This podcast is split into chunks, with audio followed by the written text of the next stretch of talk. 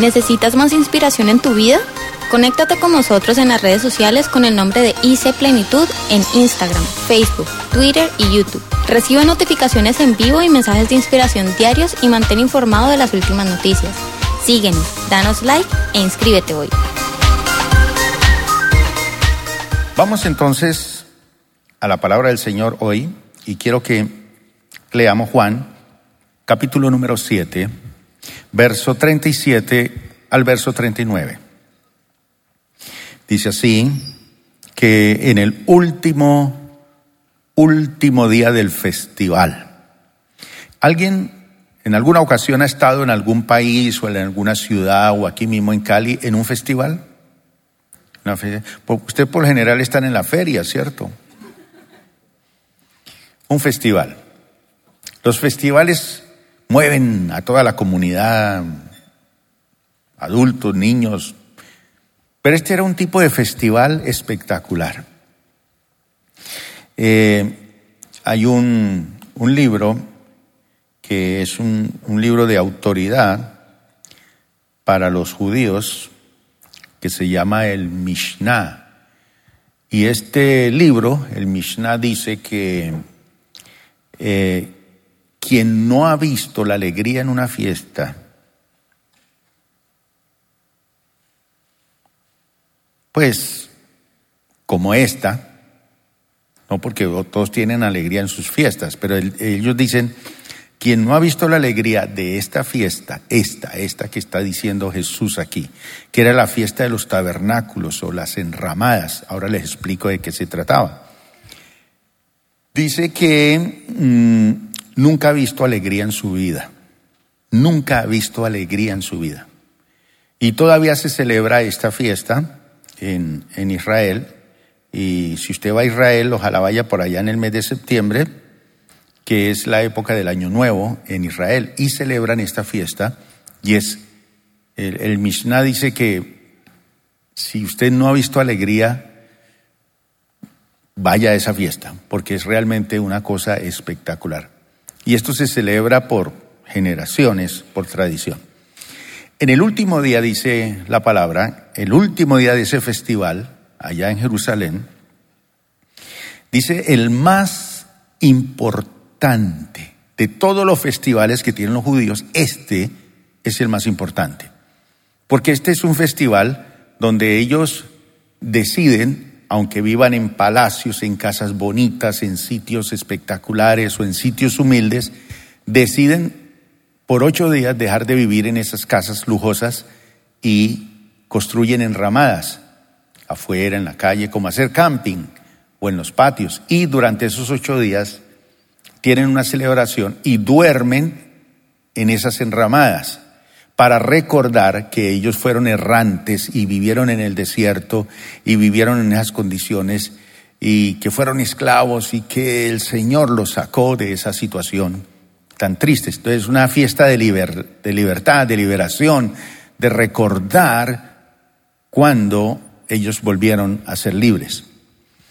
La mayoría de los que estamos aquí celebramos dos fechas de cumpleaños.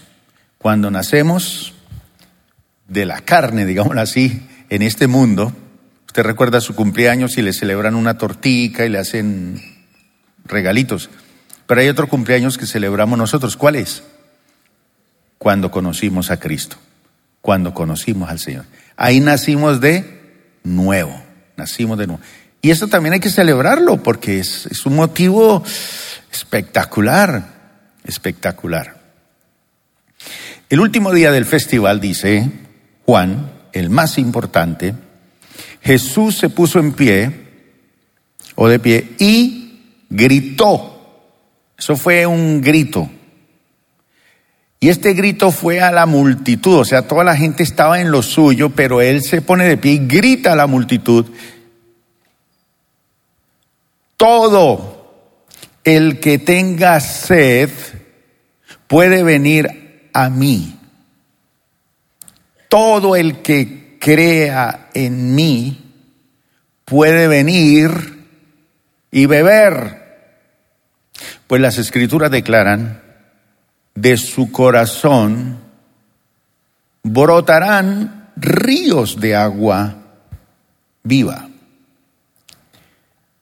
Y el escritor dice, con la expresión agua viva se refería al Espíritu, al Espíritu Santo, el cual se le daría a todo el que creyera en él. Es un regalo para todo el que crea en él. Pero el Espíritu aún no había sido dado porque Jesús todavía no había entrado en su gloria.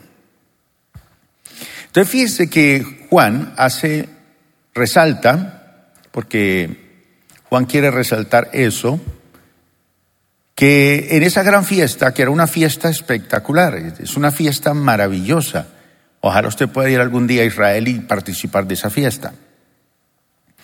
Pero voy a leerles otro versículo eh, que está en Deuteronomio 16, 13 al 17 donde hace mención de, da la orden de esa fiesta, que tienen que celebrarla y por qué tienen que celebrarla.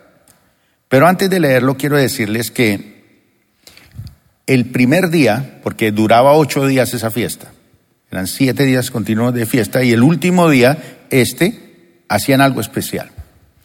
Entonces, en la mañana, por ejemplo, del primer día de esa fiesta, que duraba ocho días, los sacerdotes encabezaban una procesión y todo el pueblo iba detrás con los sacerdotes y llegaban hasta una fuente, el famoso estanque allá de Siloé eh, en el valle de Sidrón. Y los sacerdotes recogían eh, de, ese, de esa fuente agua con una vasija de oro y eh, llevaban de Siloé cantando un pasaje de la Biblia que está en Isaías capítulo 12, versículo 3, lo vamos a leer ahorita. Entonces esa procesión iba avanzando y iba rumbo, con esa agua, iban rumbo hacia el templo. Y entraban por una de las puertas de la ciudad que se llama, se llama todavía la puerta del agua. Cada puerta de estas tiene un nombre, algún día hablaremos de eso. Y mientras sonaban las eh, trompetas, eran tres tocadas de trompeta, sonaban esas trompetas, entonces los sacerdotes avanzaban. Y cuando llegaban al altar, todos gritaban, Osana. Osana quiere decir el que salva o salvación, o hemos sido salvados, más o menos. Y leían allí el Salmo 118, el versículo número 25, y cuando llegaban a la osana de ese salmo, el pueblo batía con fuerza y con mucha alegría las palmas que llevaban. O sea, usted veía miles de personas moviendo palmitas en las manos. Eso era una cosa tremenda. Entonces, mientras batían las manos y la gente cantaba Osana, el sacerdote subía al altar y derramaba el agua.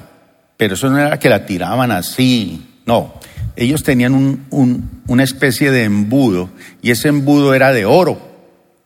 Y por ese embudo echaban el agua y derramaban también vino era parte de la celebración. Entonces bajaba esa agua por, por ese embudo y eh, conducía de una forma ordenada, bien bonita, el agua para que llegara y empapara el suelo, el suelo.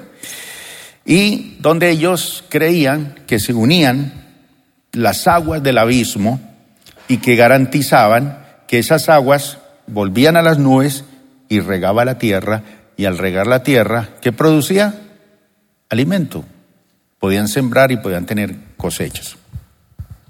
Estos días que vamos por las calles de Cali, todos esos andenes están llenos de pastos secos, secos, tostados por el sol.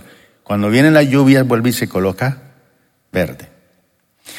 Entonces, este rito se repetía cada día, pero en el séptimo día hacían algo que les recordaba la conquista de Jericó.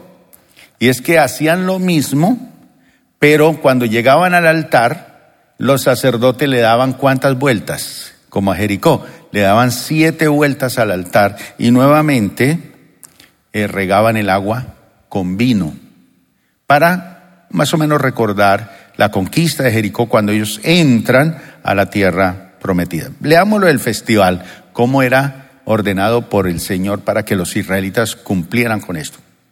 Deuteronomio capítulo 16, verso 13 al 17 dice así, celebra el festival de las enramadas durante siete días. Al finalizar la temporada de la cosecha, después de trillar el grano y de prensar las uvas. Es decir, era después de, después de las cosechas. Era una reunión donde celebraban qué? Dios nos ha bendecido, tenemos cosechas, tenemos comida en abundancia.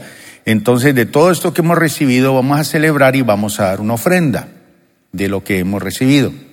Entonces, al terminar la temporada de la cosecha, ya habían trillado el trigo, tenían todo guardado en sus bodegas, tenían alimento suficiente, prensaban las uvas, tenían vino bien fresco, bien chévere. Y entonces decían, bueno, vamos a celebrar qué? Que Dios nos ha bendecido. Es más o menos lo que hacemos en el culto. Cuando venimos al culto, ¿qué hacemos? Hemos trabajado toda la semana, recibimos beneficios, bendición del Señor, y de lo que hemos recibido, pues separamos una ofrenda para el Señor. Sigue diciendo, este festival será un tiempo de alegría y celebración con tus hijos y con tus hijas. Era un era un acontecimiento que los niños lo anhelaban, porque todos participaban, era una cosa de alegría. Con tus siervos y siervas, con los levitas, los que servían en el altar, con los extranjeros y con los huérfanos y las viudas que vivían en las ciudades. Recuerdan que los huérfanos y las viudas muchas veces no tenían nada, entonces ellas eran cuidadas por el pueblo de Israel y ellas también participaban de lo que recibían para darle al Señor. Sigue diciendo, durante siete días celebrarás este festival con un propósito. No es para que tú rumbees, para que tú celebres la feria de Cali y bailes y rumbe, no. Celebrarás este festival para honrar al Señor tu Dios en el lugar que Él elija. Porque Él es quien te bendice con qué? Con cosechas abundantes y prospera todo tu trabajo. Entonces, ¿la fiesta es por qué? ¿Y para quién? Para el Señor, porque Él es quien bendice tus cosechas con cosechas abundantes y prospera todo tu trabajo. Qué bonito cuando viene uno a la casa del Señor a decir, bueno, yo reconozco que el Señor es el que me bendice con cosechas abundantes. Él es el que prospera mi trabajo. Sí, yo trabajo, pero Él es el que lo prospera. Porque muchos trabajan y trabajan, pero no ven la bendición. Hay como estancamiento. Dice, este festival será un tiempo de mucha alegría para todos. Mucha alegría para todos. Cada año, todo hombre todo hombre de Israel. Levante la mano aquí los hombres, por lo menos que ya están definidos totalmente. Hoy en día estamos en unos tiempos así que ya están enseñando en las escuelas que ya uno no nace hombre. Es que uno decide si va a ser hombre a cierta edad o mujer. Imagínense. Pero aquí dice, todo hombre, ahora sí levante la mano. Hombres, hombres, hombres, hombres. Chévere. Dice, Ojo, todo hombre de Israel deberá celebrar estos tres festivales. ¿Cuáles? El de los panes y levadura, el de la cosecha y el de las enramadas. Son tres festivales, todo hombre debe participar, así que los hombres les tocaba. ¿Y por qué dice el hombre? Porque se supone que el hombre es el que, el que le tocaba trabajar duro en el campo y producir.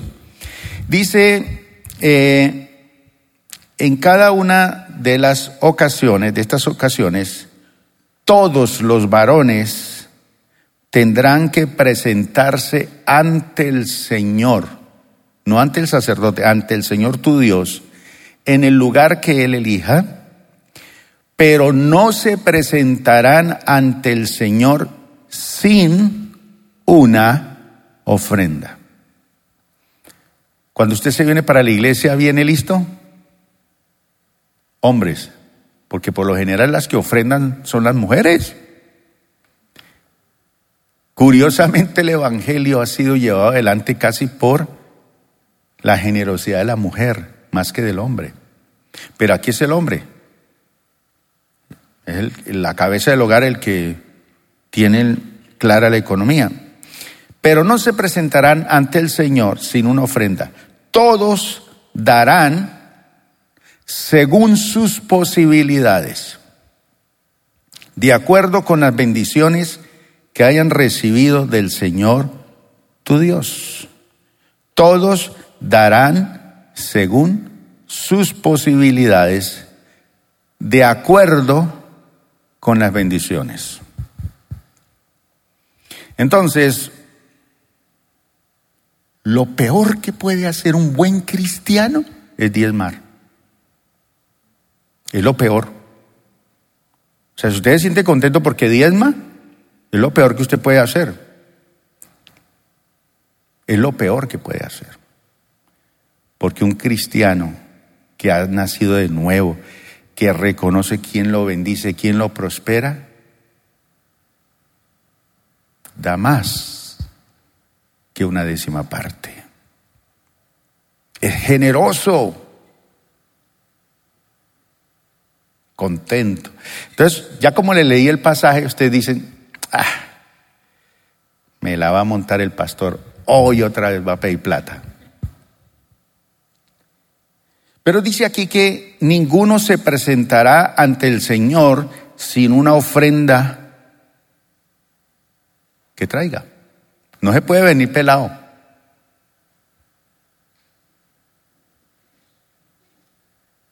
Levanten la mano aquí los que están vivos.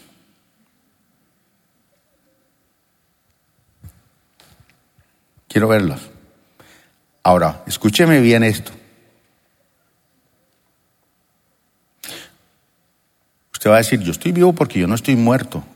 No, no. No estar muerto no es estar vivo. Hay gente que está viva, respira, habla, pero está muerto. Está muerto financieramente, está muerto en su hogar, está muerto para su esposa, está muerto para su esposo, está muerto para sus hijos, está muerto para sus nietos. Hay abuelos que les fastidian los nietos. Y quítenme eso de aquí.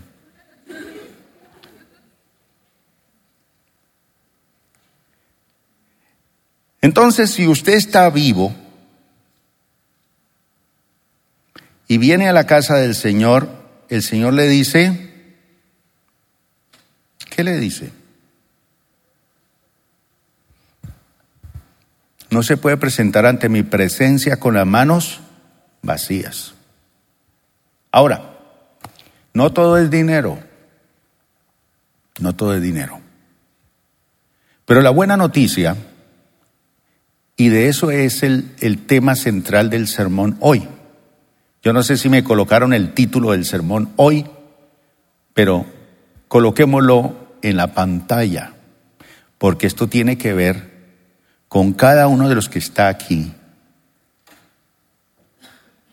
está vivo. Usted es una fuente de qué? De vida. Mire a la persona que está a su lado. ¿Tiene cara de fuente? Fuente de vida. Ahora, ¿cómo sabe uno que esa persona es fuente de vida?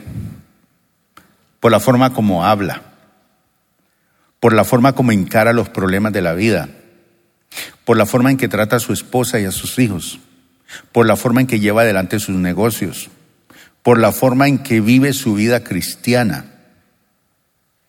Hay personas con las cuales uno habla y a los dos minutos ya uno siente la toxicidad de esa persona. Son personas tóxicas. Sí, es como cuando está uno en una habitación y al mismo tiempo le disparan en la cara a uno con 10 atomizadores de baigón. Entonces uno siente, uy, tengo que salir de aquí. Por la forma como hablan, cómo se expresan de la vida, cómo se expresan del presidente, de los políticos, de, del alcalde, del pastor, del jefe, de la esposa, del esposo, de los hijos. ¿Quién de ustedes esta semana se encontró con una persona así tóxica? ¿Quién de ustedes ese es el tóxico? Porque lastimosamente hay cristianos tóxicos también, porque no han entendido que son fuentes de vida. Entonces dice aquí, ninguno se me presentará con las manos. Cuando David oraba y adoraba a Dios, decía, jamás, Señor, me presentaré en tu casa con las manos vacías. Ahora, no todo es dinero, no todo es dinero. Hay gente que sin dinero son fuentes de vida por la forma que hablan, por la forma que lo atienden, por la forma como, como viven. Entonces dice que todos darán según sus posibilidades. Ahora quiero que usted se mire al espejo como el del video que vimos hoy. Y hoy antes de venirse al culto usted debería haberse mirado al espejo y decirle, ¿va para la iglesia? Lleve según sus posibilidades. ¿Le fue bien esta semana? Tiene que dar bien para el Señor. ¿Le fue regular? Pues dé bien al Señor. ¿No hizo nada esta semana? Vaya a la iglesia a dar.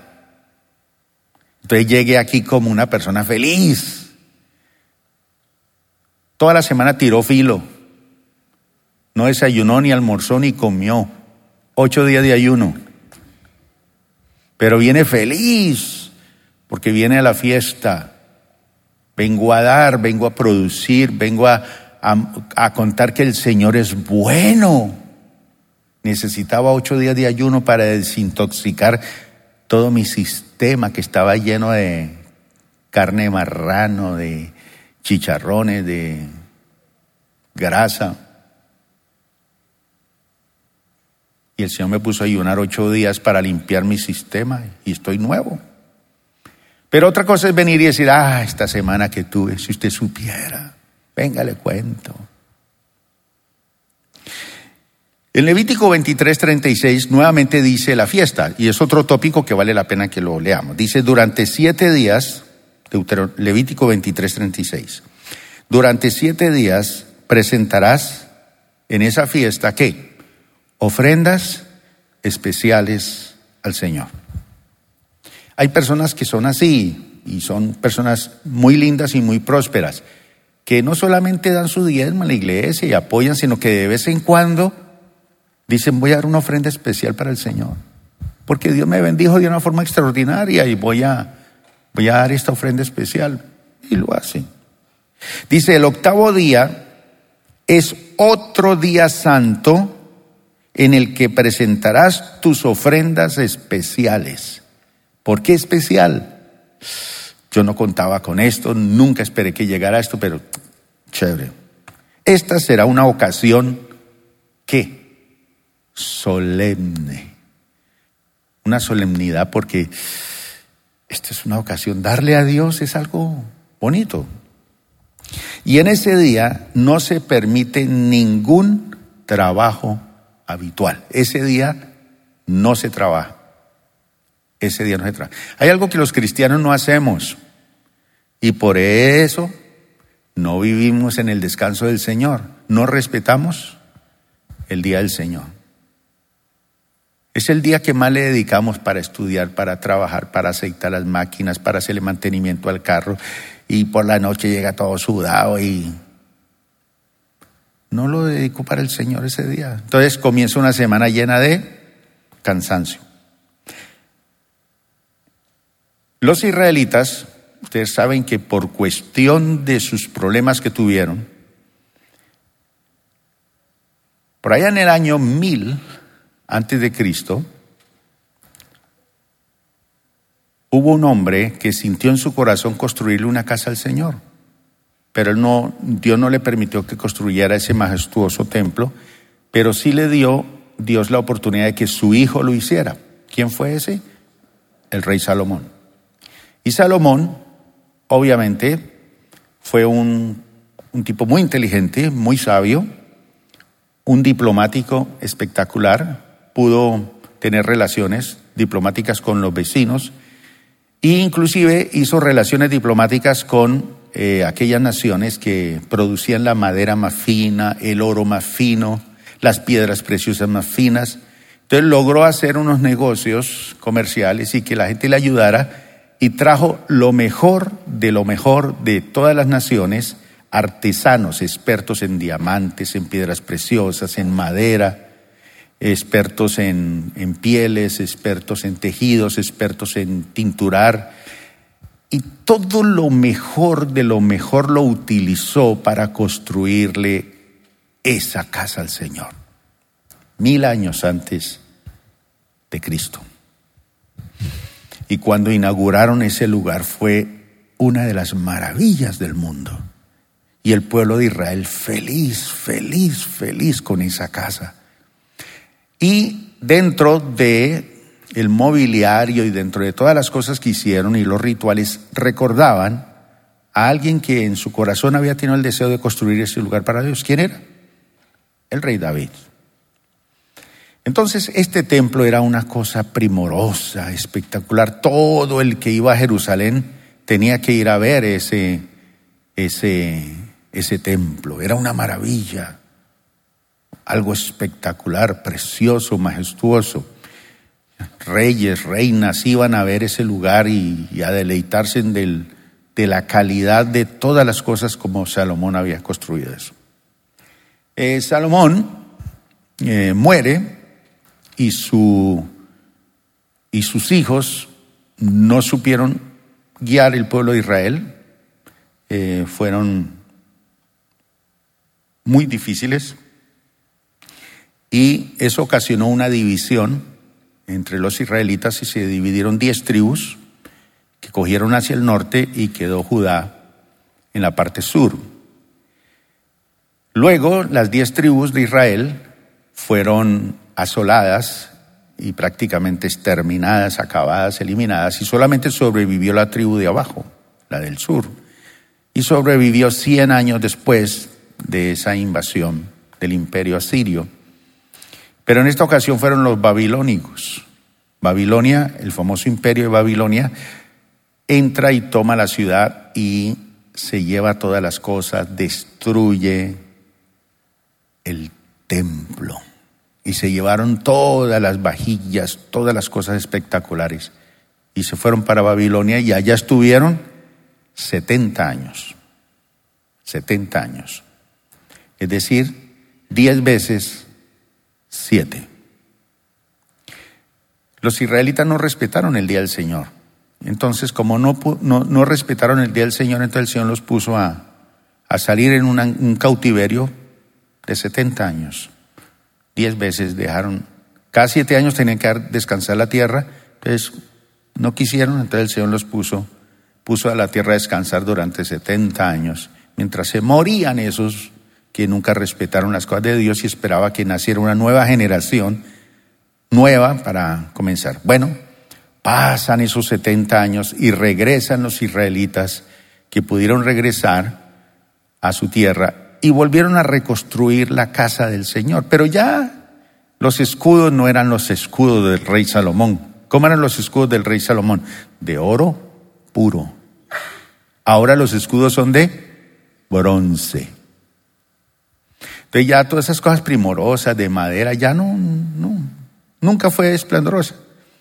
Pero entonces el Señor les dijo a través de los profetas, la gloria postrera será mayor que la primera, vuelvan a construir, vuelvan. Por eso está ahí las profecías.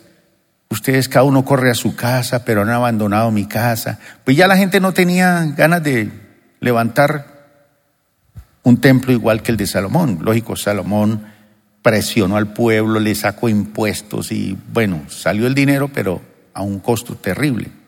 Eso va a causar después la división de, del pueblo. Pero después de esos 70 años regresan a Jerusalén y reconstruyen la casa, los muros y vuelven a, a tener el sitio de adoración, pero nunca fue tan primoroso como el primero. Pero mientras estaban en Babilonia, Dios le dio una visión al profeta Ezequiel y le mostró el nuevo templo y le dio los diseños y los planos y le dio todas las instrucciones. Ojo con esto, porque los judíos ortodoxos tienen todas esas medidas y todos esos eh, detalles del templo celestial que Dios le mostró a Ezequiel y que ese templo va a ser reconstruido y se cree que los judíos van a volver a reconstruir ese templo y que cuando el Mesías venga pues va a estar ese templo. La verdad es que el templo era un, un epicentro central de la fe de los israelitas, pero la profecía hablaba más de que la gloria postrera de ese templo iba a ser mejor que la primera, pero no hacía referencia a un lugar físico, se refería a personas. Nosotros somos el templo del Señor. Entonces, la gloria posterior va a ser mejor que la primera. Entonces, sí, el templo de Salomón era de oro, de piedras preciosas y todo, ¿cierto? Nosotros somos mejores porque Cristo Jesús embelleció nuestra vida con su muerte en la cruz y nos hizo su habitación, su casa permanente. Por eso somos fuentes de bendición, pero no lo entendemos así. Espero que esta mañana lo entiendan y ustedes salgan de aquí, mejor dicho, a cambiar el mundo. Ojo con las predicaciones porque eso es muy importante, ¿no? A veces uno sale de los cultos. Yo recuerdo un pastor que predicó en el África y hablaba acerca de la fe que trasladaba montañas que derribaba muros. Y esa iglesia salió, mejor dicho, caminando pues sobre el agua. Y un hermano de esos salió del culto y pasó una montaña y llegó al valle y en el valle se encontró con un león. Y entonces allí el mensaje que recibí hoy y ese león, y el león empezó a darle vueltas para comérselo. Y él pensando en el mensaje y en la fe. Y el león dándole vuelta, entonces él dijo, no, pues vamos a orar. Cerró los ojos. Señor, así como recibí la palabra ya el pastor hoy, tú has dicho que tú le cerrarás la boca a los leones, que nada me puede pasar. Tengo la fe en el Señor. Cuando él abre los ojos, encuentra al león arrodillado con las manos así. Gracias Señor porque tú suples mis necesidades, tú eres fiel.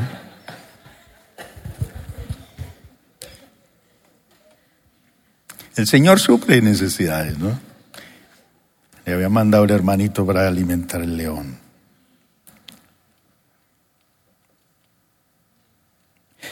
Eh,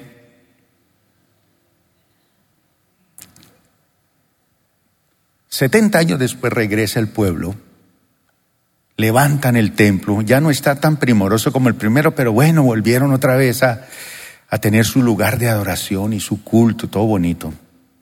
Y mire lo que dice Nehemías, ya estos 70 años después. Así que el pueblo salió y cortó ramas y las usó para levantar enramadas en las azoteas de las casas, en sus patios, en los atrios del templo de Dios, o en las plazas justo dentro de la puerta del agua y de la puerta de Efraín. Entonces todos los que habían regresado del cautiverio vivieron en las enramadas durante el festival y todos ellos se llenaron de alegría. Los israelitas no habían celebrado de esta forma desde los días de Josué, hijo de Nun. ¿Desde cuándo? Desde la conquista de la tierra. Se habían olvidado. Pero Dios dijo, celebrarán esto cada año. Pues no lo han vuelto a celebrar. O sea, cuando uno no reconoce quién es el que le da las victorias, hermano, algo tiene que pasar. Y luego, dice aquí, que Esdras leyó del libro de la ley de Dios en cada uno de los siete días del festival y luego al octavo día realizaron una asamblea solemne tal como lo exigía las ordenanzas de la ley. Entonces la, la fiesta de los tabernáculos era una semana entera, entera, donde la alegría era desbordante, eh, la definición misma de la alegría es lo que la Biblia habla de la plenitud de gozo. Era una cosa espectacular. Y era plenitud de gozo, ¿por qué? Porque durante esos días celebraban la presencia del Señor, es que eres tú, eres tú, eres tú. Cuando uno dice el culto no estuvo bueno hoy, parece que el Señor no vino hoy. No, la presencia del Señor está en medio de la qué? Alabanza de su pueblo. Entonces el Señor, lo que pasa es que dice, no, esa gente está tan aburrida, voy a irme, me voy para el Nazareno mejor. No vale la pena entrar allá. Entonces, es, es, es la alegría desbordante del pueblo lo que atrae la presencia de Dios. Cuando yo entro a la iglesia y veo acá a esta gente tocando sus instrumentos, con horas de ensayo, con oración, con todo. Sí, hay que se equivoque alguno por allá en tocar algo porque después lo cogen en esas reuniones de evaluación. Usted metió el dedo mal, usted hizo eso mal, usted cantó fuera de eso, usted hizo esto. Y le pegan unas aplanchadas ahí bien chéveres. Usted no se dan cuenta de eso. Y ellos aquí esforzándose por hacer todo bien. Y ustedes allá atrás así. otros más elegantes con el celular.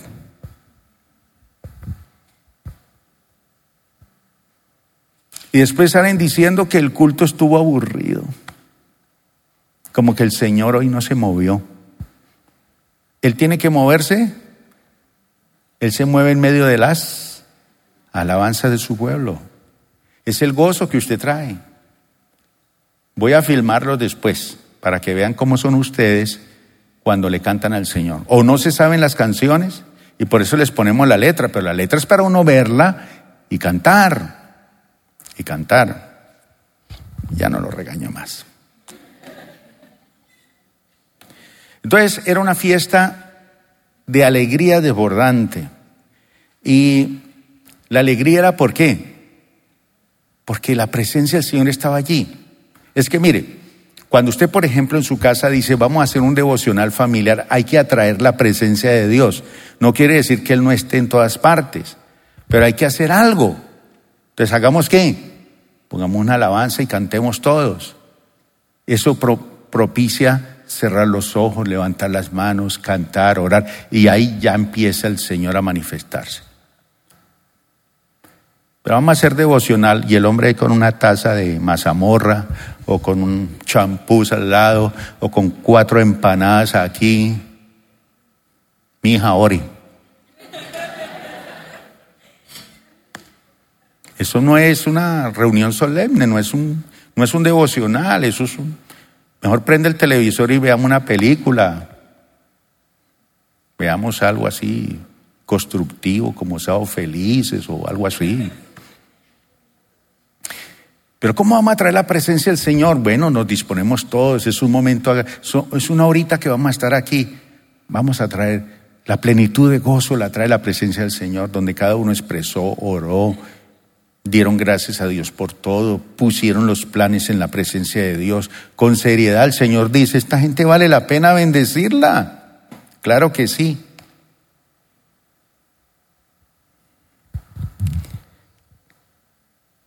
¿Qué más tenía esa fiesta? Danza. Si usted va allá a Israel, usted va a ver todas las jovencitas vestidas con vestiduras blancas, danzando.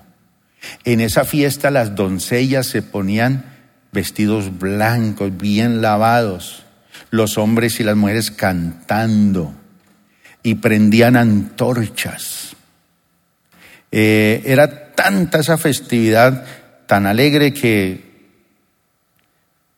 prendían unas antorchas y el famoso candelabro, el, el menorá. ¿Y sabe con qué encendían esas luces, esas antorchas? Con las ropas viejas de los sacerdotes que iban dejando. ¿Qué ropa vieja? No es que el sacerdote usaba una túnica 20 años y vamos a quemarla ya. No, eso era... A Samuelito cada cuánto lo ponían a estrenar. Cada año, una túnica nueva. La mamá se la llevaba. Bueno, el sacerdote estaba bien elegante, pero cada rato les confeccionaban esas telas primorosas, bien hechas para que él pudiera ministrar en la casa del Señor.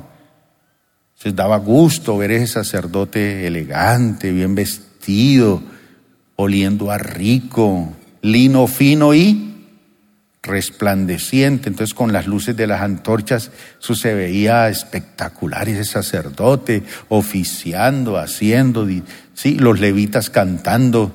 Entonces, ¿qué hacían con esas vestiduras los sacerdotes que ya iban desechando? Porque llegó una nueva.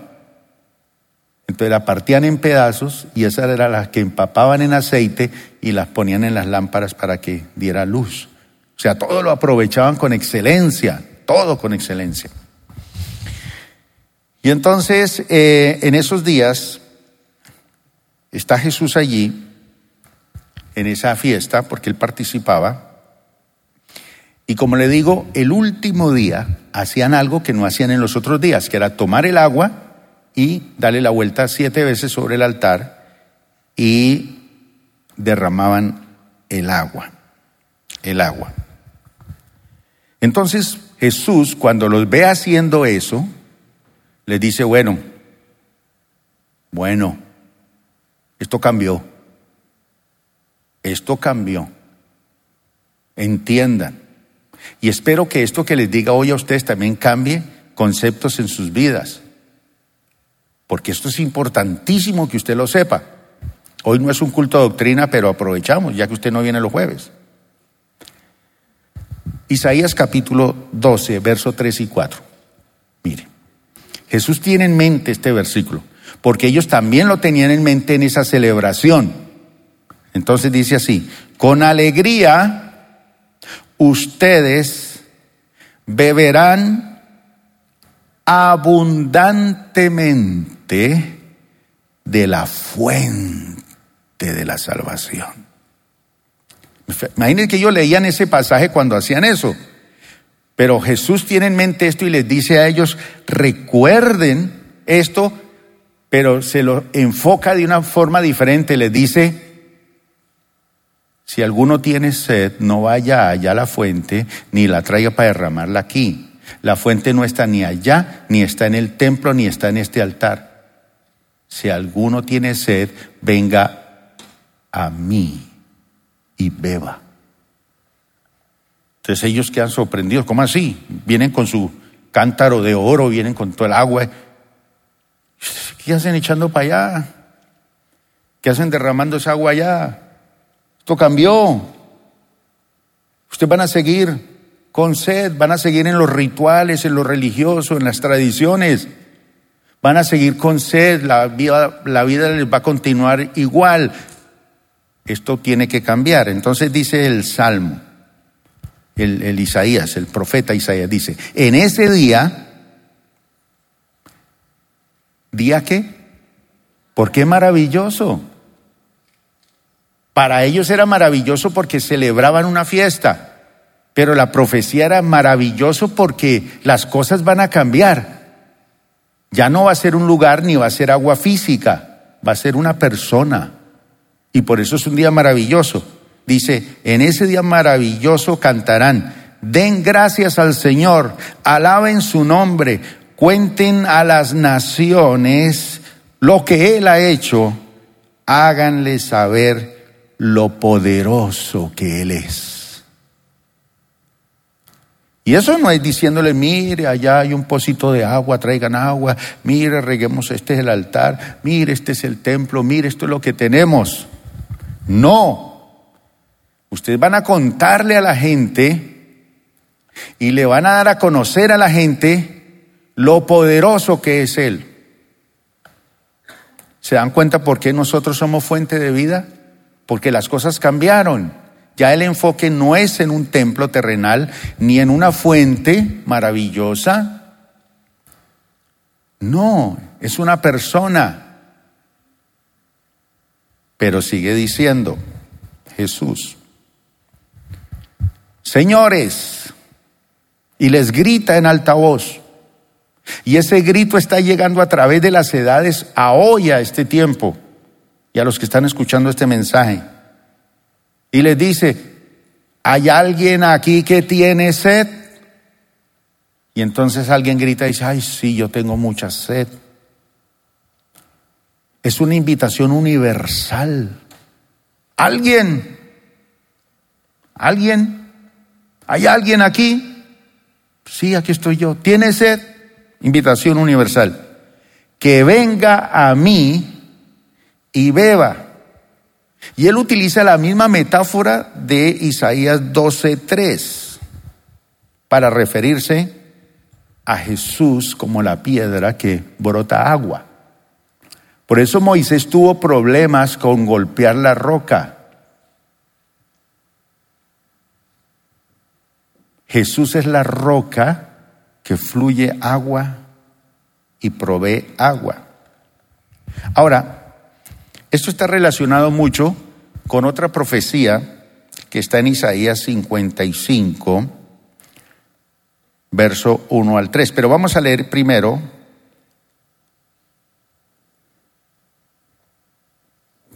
Isaías 44, verso 3 y 4. Entonces les dice, si alguien tiene sed, ¿para dónde tiene que coger? ¿Para dónde? Donde Jesús. Venga a mí y beba. ¿Cuántos de ustedes bebieron de esa fuente? ¿Cuántos? Como consecuencia usted ya no tiene más sed. Ya su sed desapareció. Estoy completo en él. Entonces viene la era presente y es donde el Señor dice, el que cree en mí, ahí demuestra el énfasis. Creer en Él es tener una relación íntima, continua. Creer en Él es habitar en Él. Creer en Él es habitar en Él. Pero eso dice la palabra del Señor,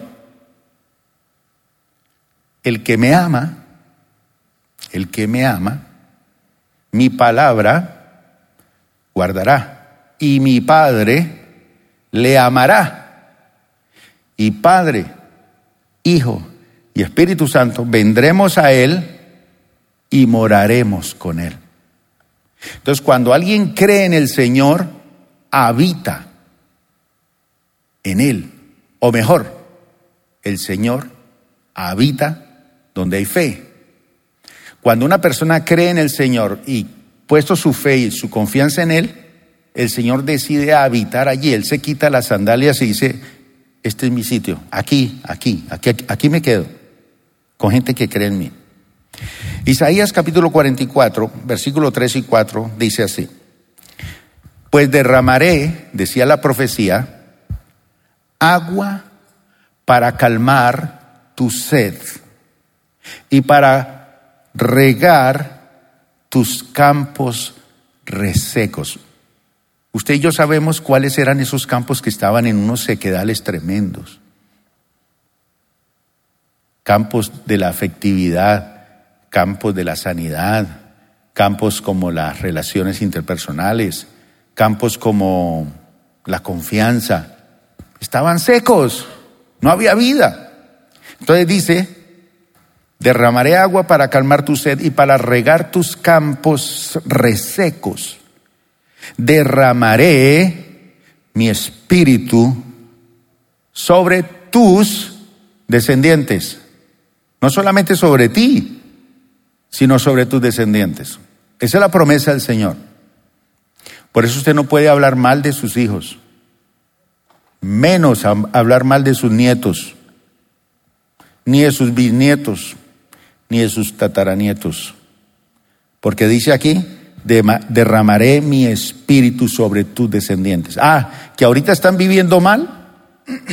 sí, ellos escogen su camino. Pero usted tiene que proclamar esa palabra que en Cristo se hace realidad. Entonces no, no maldiga a su hijo. que es un drogadicto, que no trataba bien a su mujer, que esto, que aquello, que tal. Usted es fuente de vida. Proclame lo que dice la palabra. Si usted se llena de lo que dice el periódico, habla lo que dice el periódico. Si usted lee lo que dicen los, los, los eh, expertos en finanzas, pues eso es lo que usted habla. Si usted habla sobre la sensualidad o la sexualidad de lo que dice la brasilera, pues usted va a hablar eso. Pero si usted quiere que la vida de Dios florezca allí, proclamo lo que dice la palabra. Y derramaré mi espíritu sobre tus descendientes y mi bendición sobre tus hijos. Prosperarán como la hierba bien regada, como sauces en la ribera del río. Un aplauso para el que prometió eso. Hay más. Por eso no es un lugar, es una persona que lo hace todo. Por eso él dice, vengan a mí, beban. ¿A qué viene usted al culto hoy acá? Ay, tan ricas así ya que hay, como duermo es rico allá. Y ese pastor como habla, yo duermo sabroso cuando él empieza a hablar. No, aquí hay alguien que es importante por el cual venimos y hablamos de él y le cantamos a Él y lo adoramos a Él y disfrutamos su presencia y la sentimos y nos llena de vida para salir a hacer bendición y proclamar lo que dice Él. Para eso venimos acá. Isaías 58:11. El Señor, no dice un lugar, el Señor los guiará continuamente, les dará agua cuando tengan sed y restaurará sus fuerzas. Serán como un huerto bien regado, como un manantial que nunca se seca. Algunos de ustedes reconstruirán las ruinas desoladas de sus ciudades. Entonces serán reconocidos como reconstructores de muros y restauradores de casas. Eso es lo que hace el Señor.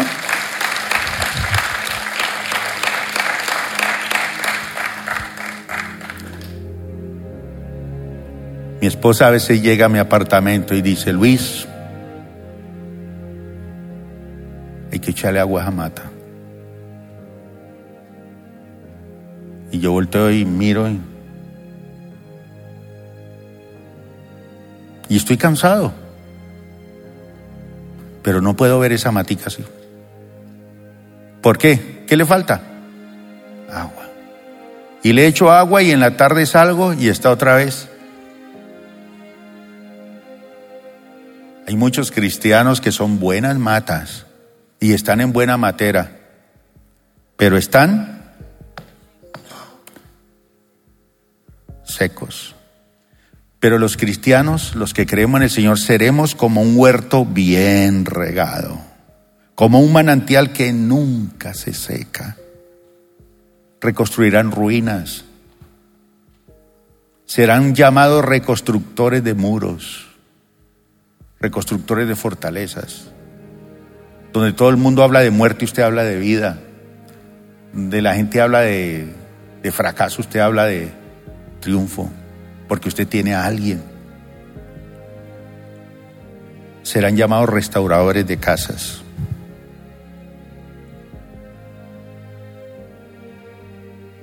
La otra semana me comprometo a terminar este sermón.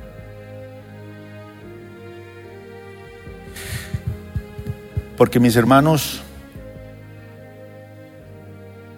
cuando Dios le da la visión al profeta Ezequiel,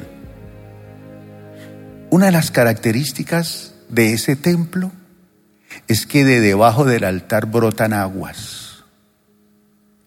Y son unas aguas tan especiales que cuando Él se mete, puede meter el agua hasta los tobillos.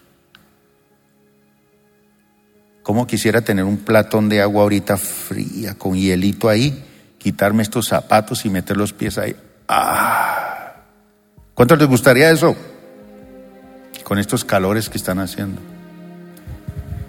Pero dice que él siguió avanzando y pudo meter el agua, las rodillas en el agua. Y más, hasta la cintura. Y más, a tal punto que ya no podía sostenerse en pie, sino que tocaba nadar en ese río de agua, aguas abundantes. Pero los judíos quieren reconstruir ese templo. Pero él no estaba hablando de eso. Él estaba diciendo, si alguien tiene sed y quiere nadar en ese río, venga a mí. Yo sé, mis hermanos, que, y con esto termino, que ustedes y yo hemos perdido cosas en esta vida. Hemos perdido amigos, hemos perdido personas muy especiales, familiares, hemos perdido personas y a veces hemos perdido cosas. Eso no te debe desanimar de que tú eres una fuente de vida. ¿Quién ha perdido personas? ¿Quién ha perdido cosas en esta vida? Lo importante es que tú no te pierdas con ellas. Tú tienes a Cristo. Perderás personas y cosas. No te pierdas con ellas. Yo sé que en esta mañana hay personas que, que están tratando de buscar amigos. porque se sienten solos. Jesús es el mejor amigo. Y yo sé que usted está buscando amigos y cuando alguien dice yo quiero buscarme un amigo, dice yo quiero un amigo que tenga mis mismos gustos. Pero si usted tiene a Cristo, usted no, no busca amigos que tengan tus mismos gustos buscas amigos que tengan tus mismos valores. Porque Él tiene a Cristo. Y si tiene a Cristo, bien. Yo les conté la historia cuando llamé a mi suegra para decirle que me iba a casar con su hija. Ella me dice, ¿usted qué le ofrece a mi hija? Yo le dije, pues tengo una Biblia y tengo una guitarra, no tengo más. Me dijo, mi hijo, si tienes la Biblia, te bendigo. Y yo cantaba un coro que decía una muchacha y una guitarra para poder. Mi hermano, usted es una fuente de bendición. Hay personas aquí que no han soltado su pasado. Están con la Biblia y en la iglesia y conocen del Señor. Pero no saben al que tienen. El que tienen es el que dijo, ¿tienen sed? Vengan a mí y beban. Y entonces de su interior brotarán. ¿Qué? Ríos de agua viva. Qué maravilloso, mi hermano. Pero usted cree que es un lote pelado, seco. Cuando se mira al espejo dice que chamizo soy yo. Oye voces que le dicen que usted no es el mejor esposo, que usted jamás va a salir adelante, que su empresa no va a salir adelante. Oye esas voces y usted dice, sí, amén, así sea. Soy un fracasado. Pero quiero decirle algo a usted, mi hermano. Cristo Jesús en la cruz del Calvario clavó todo su pasado. Si usted no suelta el pasado en esta mañana, ¿con qué mano entonces agarrarás el futuro? Tú tienes a Cristo. Vamos a orar. Gracias por acompañarnos el día de hoy. Nosotros creemos que Dios quiere hacer más cosas para ti y a través de ti, y nos encantaría saberlo. Si has sido impactado por este ministerio, compártelo a nuestro correo electrónico info.plenitud.org. Otra vez muchas gracias por acompañarnos y esperamos que este mensaje sea de bendición para ti.